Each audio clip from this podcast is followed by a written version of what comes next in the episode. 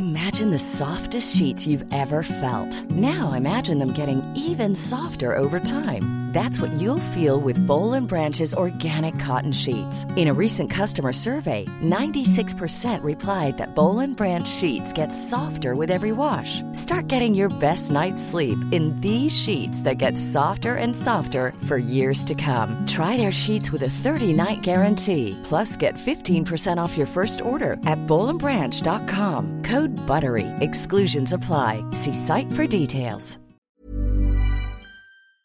Vamos a charlar ahora con Francisco Guillén Martín, él es director general adjunto de cuentas nacionales del INEGI, el Instituto Nacional de Estadística y Geografía, a quien tenemos en la línea telefónica y saludo con mucho gusto. ¿Cómo estás, Francisco? Muy buenos días. Buenos días, Mario. ¿Cómo estás? Qué gusto escucharlos. Igualmente, Francisco.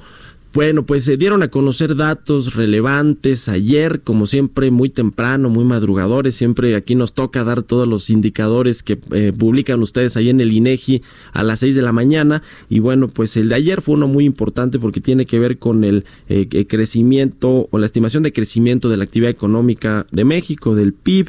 Y tenemos el dato de que pues la economía sigue estancada, lleva eh, nueve meses básicamente con un estancamiento muy claro y el dato puntual es que creció 0.1% en el tercer trimestre de este año con respecto al segundo trimestre y cayó 0.4% si hacemos la comparación anual. Eh, ¿Qué eh, desagregar, digamos, cómo desagregamos este dato? ¿Cuál es lo, ¿Qué es lo más relevante, eh, Francisco, de este indicador que presentaron ayer? Muchas gracias por esta llamada. Bueno, primero que nada te quiero comentar que esta estimación oportuna, y me da mucho gusto decirlo, eh, en esta ocasión cumplimos ya cuatro años de estar publicando estas estimaciones eh, oportunas del PIB trimestral a los 30 días prácticamente después de cerrado el trimestre. Dicho mi comercial, Mario, pues sí, eh, yo creo que podemos estar observando en el comportamiento algo que tiene que ver básicamente cuando hablamos de cifras desestacionalizadas, en donde las actividades primarias nos están dando un crecimiento del eh, tercer trimestre contra el segundo de 3.5%, las actividades secundarias con menos punto uno y las actividades terciarias se quedaron en 0%. A tasa anual, es decir, el mismo trimestre de eh, este año con respecto al año anterior, eh, disminuyó en menos punto cuatro, las actividades primarias se ubican en 5.4%, mientras que las actividades secundarias se reducen en menos 1.8% y las terciarias quedan en 0%. ¿Por qué? Bueno, por un lado están las actividades industriales, donde ya veíamos nosotros desde incluso el primer bimestre disminuciones eh, por el lado de la minería, donde se encuentra la extracción de crudo, por ejemplo. En estas actividades industriales, pues ya vemos que el crudo se ha venido eh, cayendo eh, sistemáticamente, por un lado. Por el otro lado, tenemos niveles de construcción también negativos, y esto pues tiene que ver básicamente pues con diversos temas. Uno de ellos tiene que ver pues, básicamente, eh, por un lado, pues eh, las eh, construcciones que se han dejado de desarrollar dentro del país y por el otro también recordemos que el año pasado se estaba generando todo un esquema de construcción, reconstrucción en viviendas por aquello del sismo que sufrimos en el año 2017 y que se deja obviamente de generar este tipo de eh, reconstrucciones de viviendas eh, o se disminuyen eh, significativamente.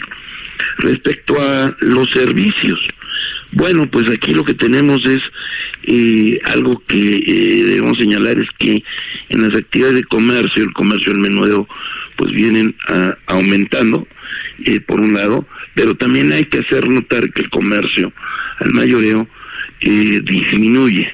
Y el comercio al mayoreo disminuye precisamente porque eh, tiene que ver con el proceso de comercialización, no solamente de bienes para consumo en los hogares, sino también de bienes de uso intermedio, ¿no? Esto, eh, por un lado. Por el otro lado, bueno, también es claro en términos de eh, las importaciones, pues traemos eh, pues crecimientos muy bajos en los bienes de uso intermedio. Eh, y esto representa un indicador que nos permite observar las compras que se pueden estar generando y que provienen del resto del mundo hacia las industrias. Esto obviamente pues también es parte de lo que puede hacer eh, una cadena sobre los requerimientos de insumos dentro de las industrias, particularmente de eh, manufactureras. Y por otro lado, pues también vemos importaciones de consumo eh, pues que también vienen con cierta disminución. Es decir, ya eh, eh, las compras hacia el exterior que pueden estar repercutiendo en términos de eh, lo que hacemos nosotros los hogares, pues se vienen disminuyendo, aunque sabemos que por el otro lado están también los hogares desde eh, otra óptica adquiriendo cierto tipo de bienes, particularmente de consumo, ¿no? Sí, pues eh, hay mucho, mucho que, eh, digamos, desagregar, que analizar. Efectivamente, como nos eh, cuentas, Francisco, el sector agropecuario que creció 3.5% en este tercer trimestre, de alguna manera ayudó a que no hubiera un dato negativo en el comparativo con el, segundo trimestre del año, ¿no? Que, bueno, pues quedamos ahí prácticamente en cero, en 0.1% de crecimiento.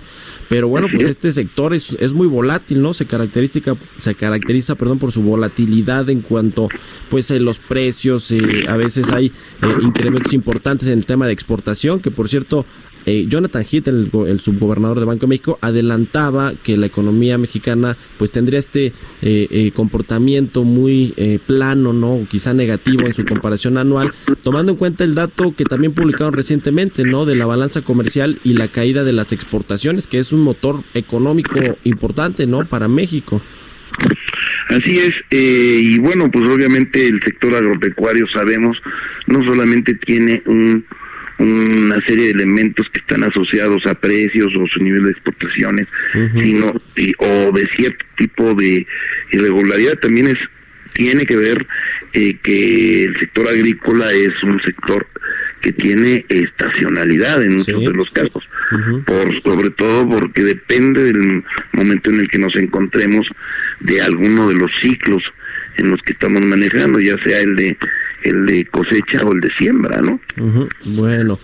Pues muy bien, te agradezco mucho eh, que nos hayas tomado la llamada, eh, Francisco Guillén, director general adjunto de Cuentas Nacionales de el INEGI, y ojalá que podamos seguir aquí platicando de sus indicadores que, como te decía, siempre los comentamos porque pues es a la hora de nuestro programa cuando se publican. Gracias, eh, Francisco. Mario, muy amable y ya sabes que estamos a sus órdenes. El instituto produce información para todos nosotros. Te agradezco mucho, Francisco Guillén. Muy buenos días. Ever catch yourself eating the same flavorless dinner three days in a row? Dreaming of something better? Well, HelloFresh is your guilt-free dream come true, baby. It's me, Kiki Palmer. Let's wake up those taste buds with hot, juicy pecan-crusted chicken or garlic butter shrimp scampi. Mm. Hello Fresh.